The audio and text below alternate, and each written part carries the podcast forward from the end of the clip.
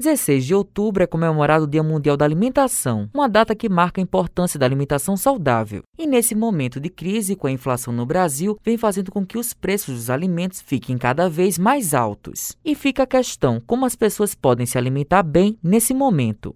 Então, nós temos várias opções, né? Atualmente sabemos que o preço da carne bovina, por exemplo, está assim altíssimo, mas temos outros tipos de carne, né? Temos frangos, outros tipos de partes de frango também, né? Uma coxinha, uma asa, um peito de frango. É, temos sardinha também, sempre dando preferência àquela sardinha mais fresca, mas temos também a carne suína, temos os peixes, então nós podemos estar variando também os ovos, né? Podemos estar variando entre tantas opções para proteicas para estar tá fugindo realmente daquela tão exorbitante. Esse áudio é da nutricionista Jéssica Lisboa. A especialista fala quais são os alimentos essenciais para o ser humano. A gente deve priorizar aqueles minimamente processados ou in natura, né? Quais serão eles? Serão as frutas, as verduras. Não por isso que os nutricionistas insistem tanto que a gente consuma, que as pessoas consumam, porque eles têm nutrientes, as frutas, vegetais. Escolher sempre aqueles da safra que normalmente estão com um preço mais acessível, né? Tem melhor qualidade,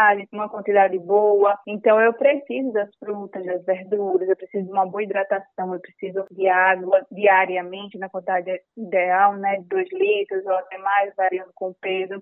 O endocrinologista Felipe Mendes destaca qual o perigo da má alimentação tem vários alimentos que a gente tem que ter cuidado e orientar a população. Um exemplo dele é um alimento que tem muito sódio, porque quando você come um alimento que tem muito sal, esse alimento ele pode elevar a sua pressão arterial. Associado quando você come muita gordura, essa alimentação rica em gordura também pode obstruir os vasos sanguíneos, levando a um infarto e também excesso de carboidrato pode acarretar tanto no ganho de peso, como também o excesso de carboidrato pode se transformar em gordura e também acumular nos vasos sanguíneos, provocando um infarto. Cassandra Helena Silva é pedagoga e relata como vem fazendo para se alimentar bem nesse período com as altas dos preços. É, na realidade, faz muitos anos que eu já busco essa alimentação saudável. Então, assim, é uma história que eu já aprendi a comer assim. Só que hoje está mais complicado justamente por isso. Por quê? Porque a proteína está muito cara. Então, a gente está substituindo um pouco mais a proteína branca, que é a carne branca, pelo ovo. E mesmo assim, né, ainda está caro. Matheus Silomar para a Rádio Tabajaro, emissora da EPC, empresa paraibana de comunicação.